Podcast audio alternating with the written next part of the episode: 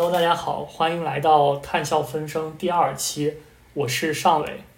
大家好，我是明浩。呃，这一期呢，其实是呃和第一期的主题相同，依旧是呃关于中国碳市场以及更广阔的碳市场、碳税这种碳价格政策的讨论。在上一期中，我们呃其实讨论了两个部分的内容。第一部分就是关于碳价格和呃，包括碳税和碳交易这种政策的理论基础。第二部分呢，我们其实讨论的是中国过去十年来的这个碳交易市场建设的呃历史沿革。然后在今天，我们将讨论呃，就是世界范围内的各种碳价格政策，以及这种碳价格政策这种更广泛的，它是不是真的一种有效的政策，能够让我们实现碳中和？然后在这一部分呢，我们就从从中国放眼世界，然后我们简单的聊一聊世界范围内的碳市场，包括碳税，呃这这个大概的呃历史以及现在的情况，以及通过看其他国家我们学到了哪些哪些经验和教训。然后在这里，我就重点推荐一个世界银行的报告，我们到时候在这个 show notes 里也会给大家列出来。这是一个非常写的非常清楚，而且有有很多挺挺美观的图片的这么一个呃，二零二零年出版的一个讲这个世界范围内碳市场、碳税的这么一个报告。它它应该是年年都会更新，对对，它每一年都会更新。所以说，大家如果感兴趣，也可以去看一下，我们有很多知识也是从那里来的。然后简单讲一下目前的情况。就是我们刚才主要都在讲碳市场，但是呃，其实碳税是嗯更早的世界范围内的，就是所谓碳价格的这么一种政策。最早的碳税发生在芬兰和波兰，我对我来说这是一个非常神奇的知识。我就我可能之前想到北欧会是一个比较比较这个积极的国家，但是我没有想到波兰是一个最早碳税的国家。然后他们最早碳税是一九九零年啊出台的，然后到现在呢一。共有三十个国家和地区，然后采用了碳税的政策。然后碳市场最早的是欧盟的这个 ETS，这个所谓的 Emission Trading System。然后到现在呢，也有三十一个国家和地区采用了碳市场。然后在三十在在对于有有些国家是既采用了碳税，又采用了碳市场，所以这里面有一些这个 overlap。然后总共呃，如果把碳税和碳市场放在一起的话，呃。到二零二零年，总共有四十六个国家啊采用了呃碳税或者碳市场的政策手段，然后覆盖了大概全世界约百分之二十二的碳排放，其实还是啊覆盖了相相当程度的呃这个碳排放的。然后在我学习这部分知识的时候，我觉得有一个非常有意思的地方，就是我个人学到新知识，就是其实。你看这四十六个国家，你会发现有这里面有很多的发展中国家，就是你不会想到说这个国家它好像还是一个经济很落后的国家，它怎么也也也采用了碳税、碳市场这种好像属于发达国家这种政策。然后，所以我觉得这还是一个挺有意思的问题。然后这这几个里，我个人还挺挺 surprise，当然也可能是因为我孤陋寡闻，是哈萨克斯坦在二零一三年采用了碳税。然后墨西哥在二零一四年采用了碳税，然后二零二零年开始了进行他们的碳交易试点，然后智利和哥伦比亚，然后在二零一七年啊采取了碳税，然后南非在二零一九年出台了碳税，所以有有很多这种发展中国家，其实就不光是我国了，也有很多发展中国家，其实在慢慢的搭上这个碳税和碳市场的这个这个的大大车吧，然后。我觉得一个很有意思的问题，就是但是我目前还没有没有看到特别清楚的的的研究，然后我也没有没有没有完全想明白的是，对于比如说我们认为有些发展中国家，它为什么会，它我觉得他们我们觉得他们的经济可能还在发展，他们为什么会采取这种政策？啊，比如说其中一个我觉得有意思的例子就是墨西哥，感大家大家的感觉就是墨西哥似乎是一个经济好像很落后的国家，但是它其实在二零一二年就。通过了一个气候变化法，然后规定它在二零二四年的时候，它的电力啊要百分之三十五来自可再生能源啊，等等等等。然后包括它二零一四年使用了碳税，二零二零年使用了碳交易试点。我不知道这跟它跟加州接壤，然后所以它可能有些系统可能是公用的有什么关系？但是我觉得是挺有意思吧，就是其实可能它也就这么个小小案例，也能够让我们就接着思考说经济发展和环境保护之间它究竟是个。什么什么关系？我觉得是一个挺有意思的事情。因为我觉得我想补充一下，我觉得可能墨西哥不是一个就是传统意义上的发展中国家。可我感觉墨西哥的人均 GDP 可能会比我们国家可能至少差不多，可能应该还要高一些。特别是上个世纪呃七十年代那那个时候的墨西哥，就可能它应该算一个相当就是发展相当快的一个国家。但可能不同的发展国家也有不同啊。我看到比如说哈萨克斯坦，我就觉得他们可能就是就是只是一个呃徒有其表的一个呃碳价格政策，我觉得应该应该也不是一个很高的碳价。然后可能墨西哥，我觉得确确实实是因为呃也应该算半个发发达国家。曾经至少踏过半个发达国家门，我们今天可能会觉得墨西哥确实呃发展慢一些，但是呃呃，毕竟也算是北美国家。是我刚查了，这个墨西哥的人均 GDP 是九千九百美元，然后我们国家是刚刚越过一万美元，所以就是确实是可可很大程度上是是是挺类似，这是一个很好的补充。对，然后接着刚上伟说的，就是在这里面有很多国家是像他提到是哈萨克斯坦是徒有其表，那么我们就要讨论一下，说虽然这四有四十六个国家都采用了碳税或者碳市场，那么大家碳税都都定的有多高多低呢？其实呃，多数的国家的碳税都碳价格都非常的低，呃，就大概有一半的国家它的这个价格会是小于十美元的。这十美元是个什么概念呢？就是这有很多研究会去估计说，为了达到我们巴黎协定规定的一点五度或者两度的目标，我们需要什么水平的碳价格？然后一般研究都认为我们最少我们需要四十到八十，然后很多研究甚至需要是认为更高，我们需要一百美元每吨二氧化碳这么一个碳价格。所以这个现目前的这种十美元价格是一个非常低的价格，所以就它可能很多时候起不到什么减排的压力。呃，碳价格最低的国家呢，就是波兰和哈萨克斯坦，然后他们的碳价基本上都是接近零，大概有个一美元每吨这么一个水平。所所以他们虽然行动非常早，或者是有行动，但其实，是我，对，其实这也挺有意思，就是说，是他们这些发展中国家当时为什么要做这么个姿态？呃，不知道他们是什么考虑，反正我我不太明白，我觉得这是一个挺有意思。然后在所有国家里，碳价格最高的国家是瑞典，然后它曾经达到了一百三十美元。每吨大概现在也维持在这么一个很高的超过一百美元的水平，这个远超过这个巴黎协定的价格一百三十美元。其实对，呃，这里面有一个算有趣的小知识吧，就反正当时我也我也挺好奇，就是瑞典为什么瑞典？大家如果去看那个世界银行的图，就会发现瑞典是一个。瑞典的价格就远远高于其他国家，可能剩下国家有些六七十之类的，瑞典价格就远远高于其他国家。然后我去查了一下这个原因，这个原因主要是因为瑞典似乎在当时出台这个价格的时候，他们同时进行了一系列的这种税制的改革，然后他们把他们的这个个人所得税，然后大幅度降低了，然后与与之相对的，就他们增加了很多的所谓的这种呃产品附加税或者说增值税，然后那么碳税就是这么一种。情况，所以说这个这个碳的这个价格，也就是因为这个原因就被推得非常高。然后，但同时也是因为瑞典国内有这种很强的呃这种环境保护的这种声浪，所以可能也是部分程度上也是配合这种声浪啊产生这种结果。对，这让我想起来，就是我之前可能没有没有讲到，就是我们当时说这个碳税和呃碳交易市场之间不同点的时候，我我学这个环境经济学的时候，我感觉。很多这样的经济学老师都会喜欢这个碳税，呃，一个原因就是其实碳税，呃，就是基本上不会像，因为碳交易你要分配这个配额，所以很容易有这种寻租空间，产生腐败。但是碳税可能不容易，而且另一件事情就是大家聊到碳税的时候，其实聊的不光是要这个征收碳税的本身，而是说要在这个，因为现有的不管是每个国家，其实有很多税都是不明不白的，然后可能是有一些。扭曲经济原来的市场的情况的，然后所以大家聊到碳税的时候，都是都会聊到像瑞典这个例子去做一个统一的税制改革，然后把碳税增加到里面去。我觉得这这也是一个非常有意思的关于碳税的。然后就顺带一说，就是除了瑞典之外，在下面就是比如说瑞士和列支敦士登，他们的碳税有一百美元每吨，然后芬兰有六十八美元每吨，然后挪威有五十美元。法国有四十九美元，然后再往下，大家就低于三十美元了。所以大概其实是一个挺挺分散的情况，就只有很少的国家的碳税很高，多数国家碳税都都不是很高。呃，那除了这个碳价以外，这些就是我我我不太了解他们覆盖的部门有什么差异吗？就是不同的国家之间。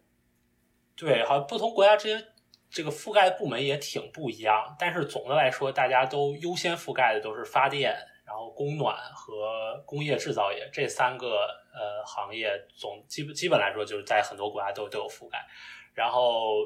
只有很少的国家可能覆盖了交通和建筑这种跟民生更为直接相关的行业。然后当然瑞典他们刚才说了，他们已经把这税制都改革了，所以他们像瑞典这样的有些北欧国家覆盖了这两个行业。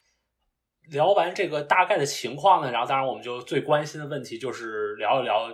这个这些政策是不是有用，对吧？就是说在世界范围内，我们刚才聊了中国的试点情况，就是结论就是他们没有特别大的用。然后呢，这其实跟世界范围内的结果就是这还挺遗憾的，但是他们是很一致，就是总的来说，大家就研究表明这个碳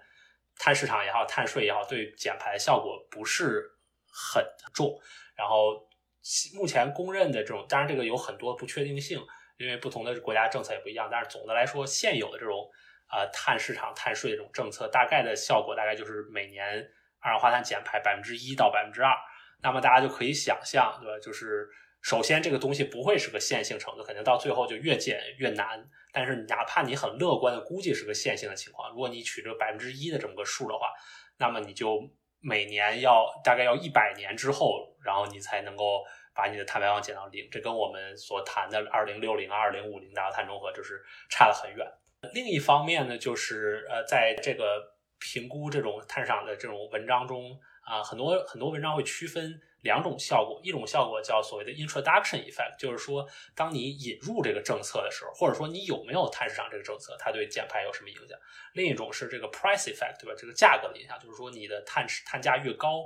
呃，对这个碳排放的效果是什么样的？然后这方面我只发现了一篇文章，然后这篇文章我认为它的方法看上去还是比较可信，然后也也放在 show notes 里，然后。这个文章的结论就是在很大程度上，这个这些已有的政策，它们的效果是所谓的 introduction effect，就是说刚刚引入这个政策的时候，这个非常有用。这个，但是在已在已经有了碳市场之后，你增加碳的价格，反而这个效果不是很高。然后这个文章的估计是每升高一美元每吨，大概只多减少百分之零点零一，就这是一个非常非常小的值。所以这个这其实也是一个挺有挺有意思的发现吧。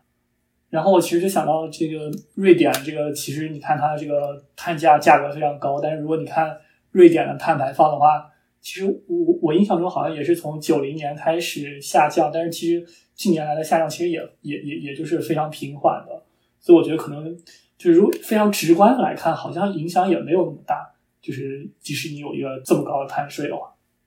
是的。然后刚才说到，其实这是一个挺。就我我觉得怎么说，就是这个研究碳市场的人，目前大家还不是很清楚为什么是这么一个情况。就首先说，这个研究是有很多局限性，比如说这个所谓的 introduction effect，很可能是因为别的东西，比如说就是当当一个国家它通过碳市场或者碳税的时候，它一般都是就要克服很多的政治压力，那么它。克服了这个政治压力，一般它不会只仅仅通过碳市场或碳税，它一般还会有一些配套的，比如气候变化的政策呀，等等，甚至很多很大很可能是气候变化政策是主要的，可能这碳市场、碳税只是一个辅助手段。所以很多时候可能这个研究不能很好的把这两个者区分开。那么如果考虑到这个因素，可能碳市场和碳税的效果可能就更低了。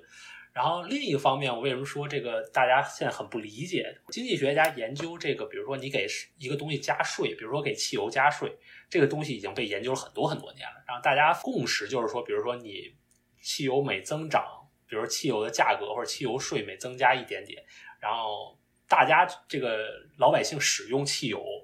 的这个量就会下降。所以说，其实是一个是有一个非常强的这么一个。呃，price effect，但是然而某种程度上，碳税其实跟这个汽油价格它理论上说没有什么区别。那么为什么碳税它的它的这个价格效应就很不明显？这个就是也这也是一个目前这个学界这个非常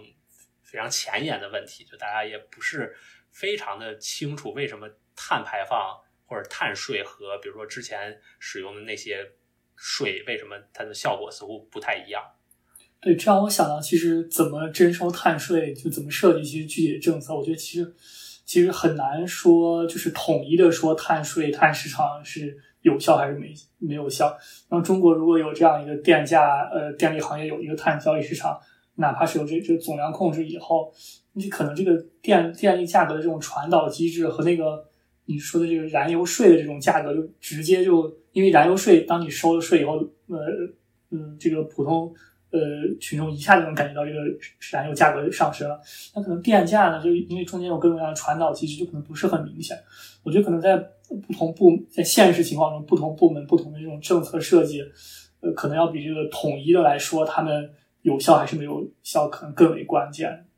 是，我觉得这个是一个非常重要的问题，就是刚刚上伟说的，我我非常同意，就是它这个这个行业的差异，呃，是非常明显，而且这很多评估碳市场的这个政策也发现这种差异，就是大家发现这个，比如说对不同的行业征收碳碳税的，它的效果是不太一样的，然后这部分研究有很大的不确定性，所以我觉得这个结论也不是完美无瑕的一个结论，但是目前的结论是。或者最起码一篇文章的结论是认为，在制造业，呃，所谓的 manufacturing sector 这个碳税的减排效果是最大的。我个人的认为是说，因为在制造业，它是一个怎么说？它是一个所谓制造业，就是制造各种各样的工业产品，对吧？它是一个比较的比较 diverse 的这么一个这么一个行业，就它可能有很多的呃可以新新使用的技术啊，或者可以。也不说新技术，但是可以调节的地方。那么，如果你给它加收这个压力之后，它可能就企业就会有更强的这种压力去去在这里修修补补，那里修修补补，可能得有一些减排的空间。那么，对于交通啊或者电力啊这种可能相对更成熟的行业，他们可能他们可能本来就已经使用了最好的技术了，那么他们可能就没有更多的呃减排的空间。这只是我个人的看法。哦，对，我觉得可能不同的。呃，产业之间的这种技术，呃，就是碳市场和这种技术创新之间的关系，我觉得我们之后可以详细的聊一聊这个话题。对，总结一下这个这一部分呢，就是总结一下这个大家对世界范围的碳市场这种效果的评估的这种研究。呃，总的来说，这个研究结论还是挺悲观的，就是说这个碳排放的减排效果呢比较有限，而且呢。很大程度上感觉它起到的作用是一个，它起到的是一个，呃，就是治标不治本的作用。它它大家通过进一步研究发现，呃，碳税带来这部分减排呢，主要是通过一些，比如说转变能源啊，比如说原来这个是烧煤的，现在改成烧天然气或者烧油，然后包括呢一些，比如说生产的时候我们更注重效率啊，比如说呃人走要关灯啊，然后某种程度上细枝末节的行为来来进行达到节能减排。恐怕是很难长久，而且它肯定是从现在研究来看，肯定是不能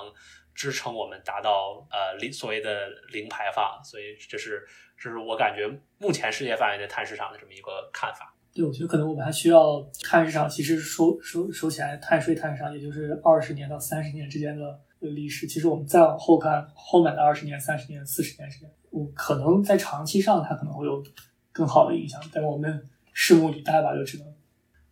最后呢，关于这个世界范围碳市场，我就最后简单说一下，因为这是我个人私心，因为我个人是搞空气污染研究的，就是目前也有一些研究是去看了这个碳市场对空气污染是个什么影响，然后包括在我国可能很很大程度上这种气候变化的这种，对吧？这种初衷是希望也可以协协同的能够减排空气污染。然后我们在最最开始的时候聊到了说，虽然碳市场。我们不关心二氧化碳产生的位置在哪里，但是对于空气污染的这种问题，我们是关心它产生的位置，因为空气问题是更具体的问题。那么，呃，碳市场它它从理论上说，它是一种生产和排放再分配过程，对吧？它就是那些减减排成本高的地方，那么你你就不减排，对吧？然后减排成本低的地方，你你去减排，然后所以它有一种这种生产活动再分配的情况。很之前很多人就在美国这个这个政政政策讨论的过程中，很多人反对碳市场，就是大家很担心说，呃，采用了碳市场之后，会不会让这个生产活动都集中在一小部分企业，然后从而空气污染也集中在这一小部分地区，然后带来这种空气污染的不平等。然后特别是说，因为我们知道已已有的空气污染它的分布就是不平等，比如说对美国来说，这种穷人啊、有色人种。他们那个地区的这个空气质量更差，然后比如说富人啊、白人生活的地方空气质量更好，那大家就很担心说，比如说碳市场实施之后会不会加剧这种不平等。然后我们找到一项研究呢，我我认为它的研究方法还是很很可信的这么一个研究，它的结论是相反，就是然后这个研究的范围是加州，呃，在加州使用这个碳市场之后，其实这种不平等反而被扭转，它就有一点其实变得更好了一点，然后它其实还减少了空气污染在比如说不同人种啊、不同收入人群之间的不均等分配，增强这种环境公平。但是这个结论有多么的叫做这个？可以推广，对吧？就是究竟是因为只是加州这种地理情况导致说大家这个情况是这样的。如果我们在北京啊，或者在在在其他地区推广这种政策，它会不会加剧这种空气污染的这种不平等的分布？我觉得这也是一个非常值得研究的问题。对，我觉得我们可以简单就是简单来思考一下，我们比方说中国的碳市场只包括发电行业。然后，如果呃这个呃碳价上去了以后，其实就是效率最高的那些发电厂的生产会越来越多，然后效率最高的发电厂往往又有超低排放改造，呃，其实它的排放相对来讲会稍微低一些。然后这些发电厂应该来讲主要会在城郊为主吧，因为城郊也是就是相当于不富裕的群体所生活的地方。我觉得可能影响相对来讲会有限一些的。如果我们只只包括这个中国的电力行业的话，还有一个问题就是，比方说中国的这些热电联产的企业，我觉得热电联产可能还有一些小小小的这种电厂，其实可能还没有达实现超低排放，但是他们可能和城市距离的更近一些，而且也是在那个城市边缘的那个呃相对来讲低收入群体的那个居住范围之内。对，我觉得这还挺有意思，而且我已经进入了那种思考一个未来的 project 的思维方式。嗯，我觉得我我觉得有两个问题，有一个问题没有说清楚，就是就是碳市场它它它总的来说它肯定会减少空气污染，这是这是肯定的，因为大体上来说碳排放和空气污染是一个正向相关的过程，我们减少碳排放肯定也就减少空气污染，这是没问题的。我们刚才所讨论的是这种分配的情况，我觉得我觉得上伟说的是。我我我基本同意，应该是这样的。但是我觉得，就是它肯定还有很多复杂问题，比如说它可能这个有传输的问题，对吧？可能如果这个是个电厂的话，它的烟囱都很高，所以它就传都很远。所以它可能如果它正好它在在城市的上风向啊或者下风向，这是一个这是这就还是要具体讨论。然后以及在中国这个语境下，我们似乎没有一个很清晰的这种环境公平的概念。就比如说美国，可能因为大家有种族的。美国的研究者就关心这个有色人种和白人之间的区别，然后我们可能有时候会关心这种城乡之间的区别，所以我其实也不是特别清楚，我觉得，但我觉得是一个挺有意思的问题，说不定可以成为未来的一个研究方向。如果你未来做这个，我们就可以再做一期节目，好吧？Condition 啊，是不是能写出一个 paper？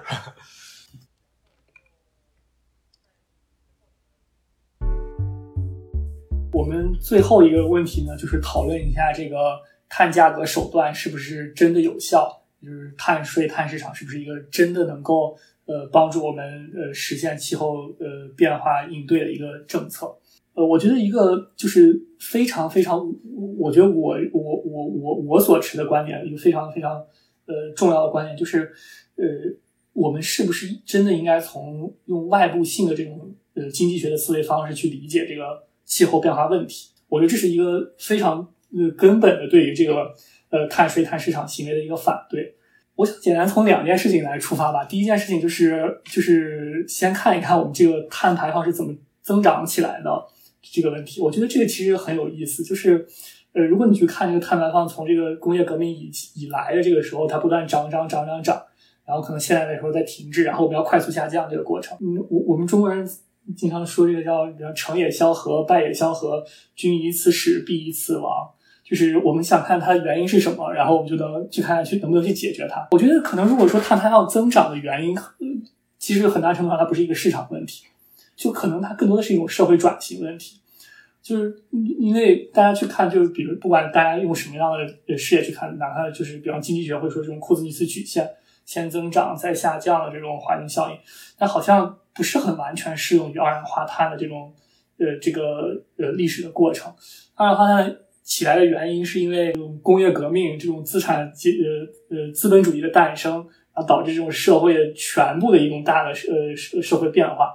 然后，如果我们想减排，其实如果只用市场失灵这样一种想法去解释的话，似乎有点过于太太于薄弱了。在嗯因为你想，它它涉及到我们很多方面，我们要有各种各样的基础设施设施的建设，包括我们的饮食结构、生活方式、政治制度，是一个非常全面的改革的问题。在这一点上，似乎好像，呃，就是只用市场失灵的手段，而不用别的去转变型的政策而去思考这样的气候变化问题，好像是不够的。我觉得这是一个最基本的一个呃反对的观点。呃，我觉得这还挺有意思，我觉得对我还有挺多启发的。嗯，就虽然我们是这个这段是给听众，就虽然我们是有脚本，但是很多时候这个我们只是列了大概，所以我也是第一次听尚伟详细的阐述他的这个看法。我觉得这还是挺有意思的，就是就这种感觉，就是就因为在我们在一开始聊这个碳价格它的理论基础的时候，对吧？它的它的原理就是说，因为好像大家做每个人的决定的时候，你不能够充分的体会到这个对对对整个世界的影响。那么我们为了让你能够做出负责任决定，我们把这个价格给你争过来，你就能够体会到这个世界的影响。就我觉得这个就听上去确实是一个挺怎么说挺挺细枝末节的事情。就是如果说这个事情是什么，就是说什么社区里生活，对吧？就是说我们要把垃圾扔到垃圾桶去，而我们不能随便在在门口一堆，对吧？然后这这这么一就是，如果是解决这种小问题，对吧？这每个人只要多走两步，也就到那个垃圾站那去把垃圾扔掉。然后如果你不扔到垃圾站，是只扔到楼门口的话，那么你你被发现了，罚你五十块钱。就这种听上去好像是似乎是这么一种逻辑，似乎确实更能够解决。呃，就这种小问题能够这种手段解决。我觉我觉得我觉得你说我完全同意。就我觉得归根到底就是二氧化碳这个问题就太大了。就是我们生活中什么都需要二氧化碳，那么你你就需要给我们一个 alternative，对吧？就是就是就给你需要给广大人民一个 alternative，就是我们总不能不生活了，总不能不取暖了，总不能不吃肉了。就是我们要怎么去去走上这么一路，这可能才是最重要的，而不是说期待说所谓重赏之下必有勇夫，对吧？就是说你以后你要再吃肉，我们每个人就要要罚你一百块钱，那么。然后不是说这种倒逼的，呃，能够让大家满意。我觉得就是可能在理想社会中，这种倒逼机制是能够成功的，但是在现实生活中，肯定大家就起来造反了。你你要征这么高的税，然后你又不给我一个合适的能够替代的手段，那么大家就起来造反了。所以我觉得，我觉得这是一个挺挺重要的。我我我还我是我完全同意这个这个观点。对，我觉得就是社会转型真的是一个非常非常就是宏大的事情。呃，所以就是碳碳价格这个手段是不是一种能够驾驭社会转型这个问题，我觉得还需要进一步思考。然后我我想把这个东西就是更加具体化一点，就因为刚才那个东西实在太空了，在具体政策上，我觉得可能很难去呃真正把它落实下来。但是我我觉得简单来呃类比一下中国的这个大气污染政策，呃，中国大气污染政策如果只看这个雾霾治理的话，就雾霾治理的一个过程，其实我们看到是先是。呃，从上个世纪开始到这个二零一零年左右，其实整个华北地区的雾霾程度其实是差不多的。但是经过了一个非常长时期的大气污染过程之后，我们才开始逐渐意识到大气污染物呃这种是一个问题。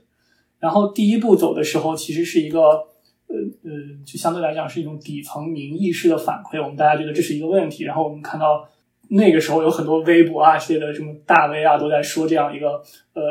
空气污染是一个健康问题啊，是一个这种问题。呃，然后逐步的从这种一种底层民意，呃，往后往上走，形成了这个后来，比方说是这个呃，二零一三年我们有这个大气大气十条，然后变成了一个高层政治的一个呃政治要求，然后它是经过这种一种叫社会变化、政治变化。然后最后我们在讨论的时候，什么政策能有效的去处理这样一个大气污染变化？所以它其实是有这样一个从社会政治政策一个全面转型的。如果这样来看气候变化政策的话，我觉得，呃，其实气候变化就是政策可能还不到那个实行哪个政策更有效的那个阶段，而在于要进行这样一个社会政治转型的这个过程。呃，就是可能它前期是需要一些包括机构变化的转型、社会态度的转型，然后。这种不同不同的呃事情，呃，让这个气候政策在最后那一步水到渠成的过程。所以，呃，刚才你聊到那个，就比如扔垃圾这个事儿，我有时候经常会想，就别人问我这个，就是作为一个个体来讲，我们做什么事情能够对这个气候变化最有益的话，其实我我个人觉得，我我从来不觉得，比方说什么少飞行啊，或者是少吃肉是第一个最重要的事情，他们可能是有影响的。我觉得最重要的事情就是谈论气候变化。讨论气候变化，我我一直觉得在这一点上，其实就是我们还处在一个在可能在社会上和政治上需要更多努力，然后再去讨论，然后才能会有更有效的政策来推行的，就是那个水到渠成的这个水到的过程。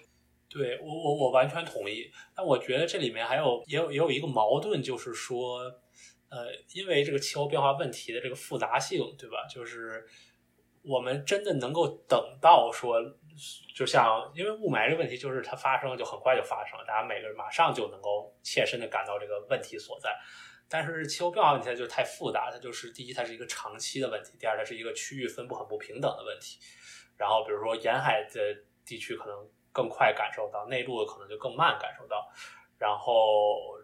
然后，但是另一方面，可能气候又有所谓的这种临界点呀，有这种时不我待呀，我们二零三零年就要做到什么什么之类的。然后，所以可能就是就是一方面肯定是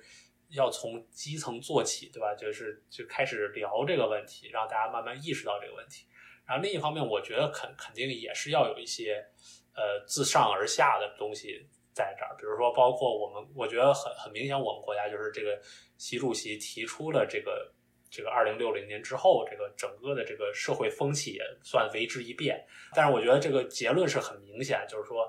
呃，碳市场它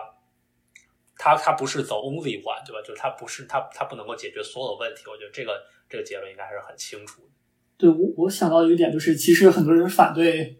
呃这种碳价格政策，也是因为气候变化实在是一个太紧迫的事情。就你要在二零五零年、二零六零年之间实现这个。呃，净零排放，就是你你看到这个就碳交易这个政策，其实我们有十年的一个准备时间，然后可能还逐步的要把这个碳价涨上去，然后再覆盖不同的部门。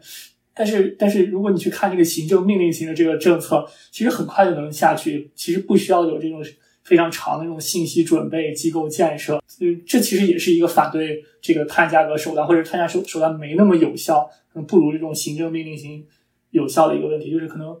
你如果兼顾效率，有时候就顾不了这个政策是不是有效性。对，我觉得，我觉得这是一个呃，这这另一个非常有意思的观点，就是说，而而且我其实挺同意的，就是说，就是我们人要所谓能分得清轻重缓急，对吧？就是说，当然这是另一个研究者应该应该应该应该做更多研究，得到更好结论的一个地方，就是说，呃，我们都就是行政手段，它究竟比起市场手段，它差了多少，对吧？可能我们都知道它差了一些，比如说它它，但是它比起来，我们应该快速能够解决这个问题，它带来的收益，这两者相比究竟孰重孰轻？感觉这是一个一个挺有意思的问题。而且我们也看到了，就西方很多国家这种，你要进行市场化的手段，对吧？你就要有很多的这个扯皮呀、推诿啊这种这种事情发生。可能你可能十年都解决不了这个问题，这个情况已经恶化了十年了，可能可能最后这个这个这个损失可能远远超过你那个市场手段带来那点额外的收益。当然这些都是假设的，我觉得这都需要更多研究，让我们知道哪个孰重孰轻、孰优孰劣，我们到底等不等得起，对吧？然后我觉得这是一个挺有意思的问题。对，我觉得这其实也是我们现在看到的这种研究的这种新的趋势吧。就是之前可能大家看这个综合。呃，系统模型的时候，其实就是一个完全技术型的模型。呃，什么样的技术最有效，然后成本最优化。然后我们看到新就是就是新的研究，就是开始往上加这种不同的政策的选择，然后包括这个不同的这个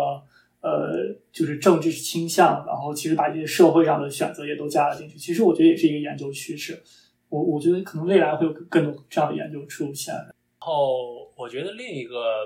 另一个观点就是，我我认为这也是我个人比较认同的一个观点，就是说，呃，在中国碳市场它的前景究竟有多多好？我觉得很大程度上取决于它跟别的政策之间的这种相互作用的关系是怎么样？这我们之前一部分已经讨论了一些。呃，我之前曾经呃读过一些文章，包括跟一些老师聊天的时候，大家都都在讨论说，为什么我们在碳市场试点之前，我们还有二氧化硫排放的这种市场的试点，然后效果都很差，就是就价格都很低，没有人交易。然后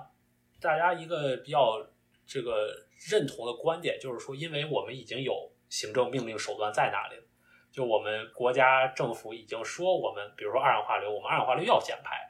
然后这个这个政治任务已经摊派给每个市长甚至每个区长了，然后那么每个企业感受到这个压力，那么他他感受到这个压力就就是从这里来的，那么那么他那么我就是要减排，那么。很大程度上，很多时候，这个二氧化硫市场药或者碳排放这种市场药，它是一个是一个冗余的政策，对吧？就是有没有这个政策，我都会减排，我都。但是当然，我我都会减排，原因是因为我有别的政策约束，甚至我有政治压力的约束等等。所以我觉得这是一个我们国家需要需要需要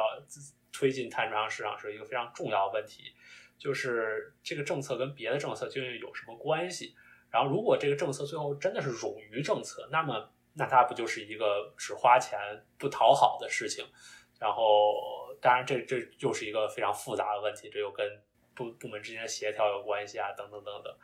我突然想到，就是如果你把这个“冗余”这个词换一个词来说，把它变成一个兜底政策的话，嗯，就显得突然一下子变成一个正面的评价。就是你会这么说，就是就就就是二氧化碳排放是一个总量控制的东西。对吧？你你有了其他政策，但你不知道这个总量到底能不能控制住。我有这么一个碳交易市场，把这个总量往那一底一兜，然后就显得好像这个有有一个最后的这样一个防线在那个地方。我我觉得也也许别人会用这个观点来说，这可能还是一个好事儿。就相当于来讲，就确实要衡量这个成本与效益之间的关系了。对，我对我觉得我就我我我我挺同意这个这个说法。就是如果说它是一个兜底的话，就是有点像一个。呃，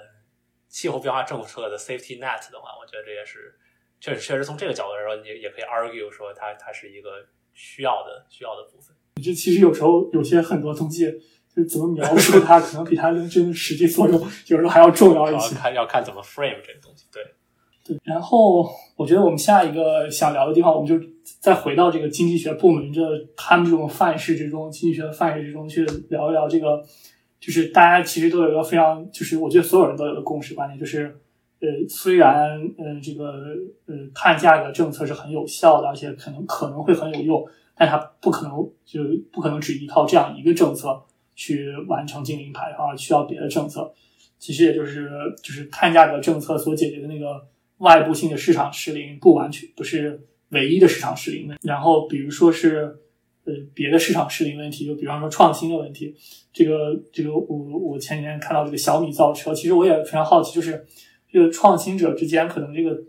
呃，我就光伏的例子我可能更更熟悉一点吧，就是光伏开始的这个先来的这个光伏产业的那个产业，它创造出来光伏以后，光伏不是一个很复杂的技术，所以后来那个产业就不需要投投入这么多研发钱，它其实也可以做到这个产业差不多，就导致这个后来者。其实更容易居上，然后在这个程度上，其实大家就没有这么多创新的动力，导致一个创新不足的问题。所以其实就要有创新政策。然后这就是其实这是我们国家可以看到那个很多创新政策，大家都会说这个固定上网线电价光伏的这个政策。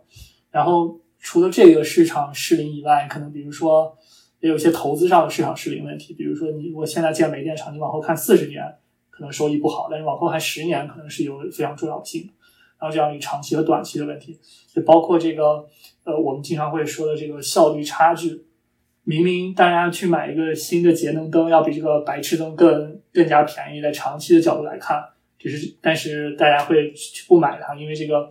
呃节能灯的这个初始成本要高一些。我觉得这些问题可能都不是就是碳排放市场或碳价格手段所能解决的问题，我们需要其他的补充政策。那当然，这也不是一个反对碳价价格政策的一个论点。对我，我在这儿有个问题，就是就是你比如说，可能这个创新的是另一回事，但是比如说你说这个 efficiency 这个问题，是不是有这个长期和短期的这种这种考量？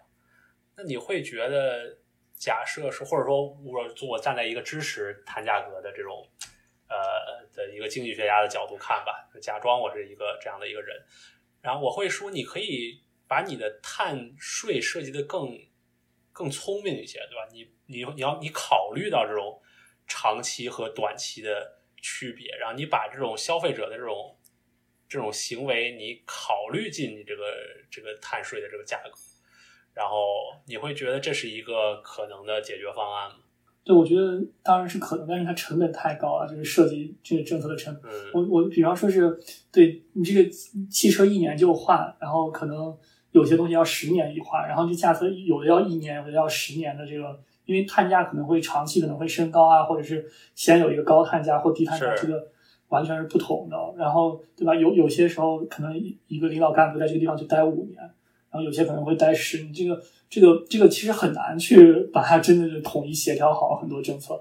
但是但是其实其实即使是行政命令型手段的政策的设计，也也在这方面其实也是无能的。嗯就是就其实没有什么特别好的，就是没有什么政策是完美的。我们就是选那个所有不好的政策之中选那个最好的，这这是唯一我们能做的事情。但是这其实也是就是行政命令型政策和碳价的政策比较之中，看谁的不完美更少一些吧，只能是这样去比较。嗯，有道理。还有一种，还有一个很重要的关于碳碳价格的问题呢，就是就是对接着刚才上伟所说的这个创新的问题，就是大家都很好奇，因为刚上上上一部分聊到说，按照现有的这种技术，或者按基于这种现有的技术，这没有技术创新，你是不可能达到净零排放。那么你如果技术不创新，那你碳价收的再高也没用，因为大家没有没有替代性技术。有有一这个一系列研究呢，就是很关心这个收了碳价之后，是不是能够导致企业进行创新。这个想法也是很自然的，就是说，因为比如说我我这个企业，如果我比如说我原来的生产技术是呃这个排放二十千克二氧化碳生产一个产品，然后那么在碳税过程中我就要交那么多钱。那么如果如果我能够创新出一个更低碳的技术，比如十十千克甚至更低，那么我就能省下这笔钱。然后，所以企业可能会有呃这种这种一会儿这种 incentive 去去进行低碳创新。那么可能如果这个事情确实存在的话，可能这就是一个支持碳价格或者某种程度上支持碳价格，因为碳价格可以可以可以支支撑这种创新。然后在准备这个时候，我们就发现了一一篇研究，这是清华大学的呃几位老师做的。然后他们研究就是我国这个碳市场试点这个阶段，然后参与他们就比较了参与碳市场的企业和没有参与碳市场的企业，他们在低碳专利申请方面的这种区别。他们的研究结论就是，参与碳市场的企业，它每年会多申请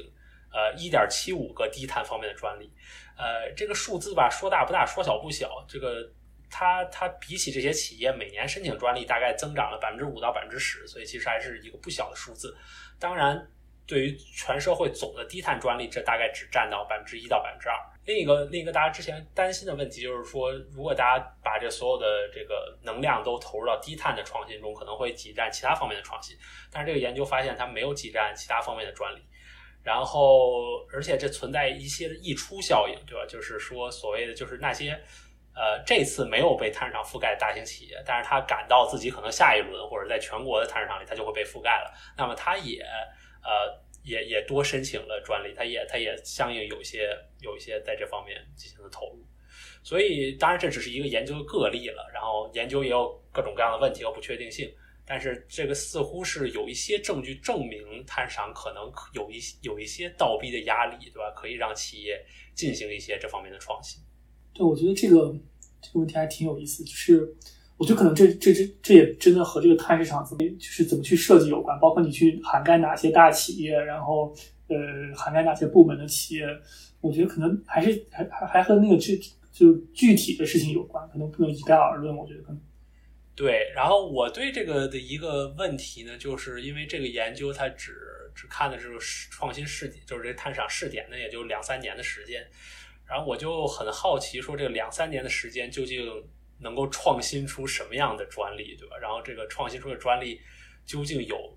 多大的影响？当然，当然这是一个就非常复杂的问题，可能研究者就没有那样的数据，就没法回答这个问题。但是我觉得我可能这是下一步，我就很好奇，说如果真的碳价倒逼了创新，那么这些创新它的质量怎么样，对吧？它是不是真的能让我们对对碳排放有有什么样的影响？我觉得这也是一个挺有意思的问题。对，我想就是正好就多说一句关于创新政策，刚才那个创新这种市场势力的问题，包括这个碳碳价格这个对创新的影响。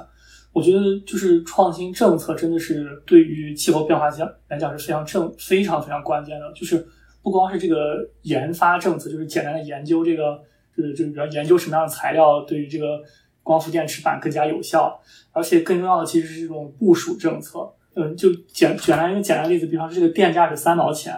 然后你如果加上这个呃碳价以后，比方变成四毛钱，然后你这个光伏发电呢是五毛钱，你其实这其中不完全能够把这个呃平衡掉，呃，比如或者是加上 CCS 是五六毛钱什么的，然后你就需要这样的创新政策，就是我们之前比方说这个固定碳、固定电价这些问题，把这个创新的这个把它这个成本拉下来，这这个其实是非常关键的，因为就是。各种各样的经验都表明，一个技术的成本和它的这个已有的这种安装量和部署量之间是有一个非常重要的学习曲线的关系的。所以，就是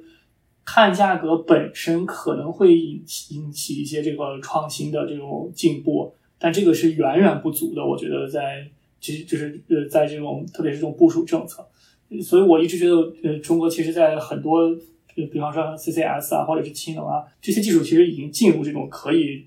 快、可以准备大规模部署的阶段。我觉得需要有更多的部署政策，就像像当年光伏 FIT 一样，去把这些成本赶紧往下降下来。我觉得这个还是非常关键的一点，就是创新政策的。对，我觉得就我完全同意，而且我觉得就是哪怕碳市场对这个创新有影响，我们肯定还是需要很多很多的这种辅助的支撑的政策来。来来完善这个系统。比如最简单的例子就是说，创新总是总是有风险，总是失败，对吧？就是哪怕我们这么学科，我们去做研究的时候，有的时候你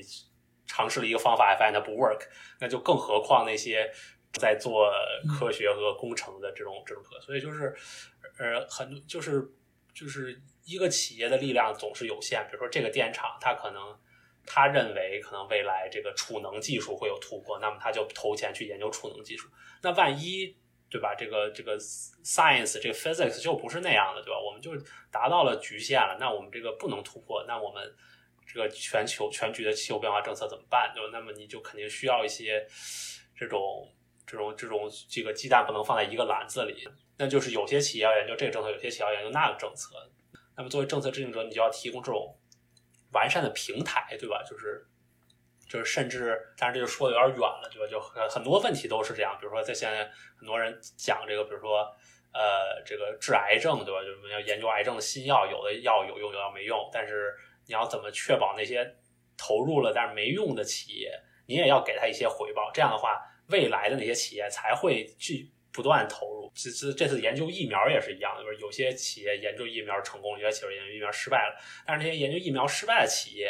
呃，大家比如说有些企业它就转型去生产这个疫苗，对吧？那可能它也能够收回一些它的成本。那么可能这样才能够鼓励下次疫情产生的时候，有有更多的企业去去去投入这个疫苗的研发。可能感觉是跟气候变化其实也有也是也是很相关，就是创新也是不是说真的是。不是不是那么简单，就是重赏之下必有勇夫，对吧？你给给一百块钱，大家就会去研究，可能还是有很多需要配套的东西在这里。对，所以就是创新这件事情，其实从研发部署，然后可能到各种各样的阶段，其实我们都需要各种各样的政策去帮助。我觉得这个这个问题还是非常有意思，我们也许之后可以读读读这些文章。对我，我觉得最后再说一点，就是我其实之前一直对这种研究创新的。研究都挺不以为然的，我就觉得这个研这个东西怎么能研究的清楚呢？就是说，为什么这个技术创新成功，那个技术创新失败？我觉得这是一个挺挺难说得清楚的事情。但是我觉得慢慢的吧，比如跟我自己的作为一个研究者的所谓的成长也有关系。就是其实其实也挺好理解的，就是说投了钱，对吧？然后有了这个 grant，然后这个教授去申请 grant，然后他有了 grant，他就招像我们这样的学生来做这个问题。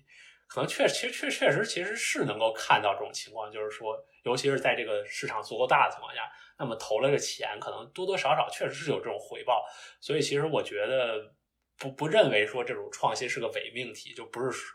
好像不是说说说你怎么能预测下一个爱迪生在哪儿？好像也不是这样，就是说，确实是你投报投投入了可能确实还是会有一些回报。但是就像我们刚才说一样，还是有很多呃政策来保驾护航，能让这个创新起到这种效果。对，想说的其实就是就是就是你在这个研发阶段的这个创新，其实是就是其实那个是相当难以预测的，就是那需要什么全社会的这种科普科研氛围啊，包括很多很多基础基础领域的投资和努力。但是气候变化的创新和这个创新其实不一致，因为气候变化几乎绝大多数我们可以认为将来会使用的技术都已经超过了那个实验室阶段了。很多比方氢能技术其实已经过了那个阶段，而真正需要的就是部署它、学习它，然后把它成本降下来。就这两点还是就是应该说是幸运的吧，就是我们还是有很多技术站在门槛上，我们觉得可将来也许可以能帮助我们实现碳中和。然后我相信这个碳碳价格也能。有很多贡献的，是的，是的。呃，那我觉得我们其实今天已经聊了很很多关于碳价格的内容了，我们今天就在这里结束，好吧？呃，欢迎大家在留言区多多留言，对我们的不管是内容也好，还是我们播客的录制也好，啊，多多提出宝贵的意见，我们一定会啊认真的看，努力的去吸收。谢谢大家，谢谢大家，我们下期再见。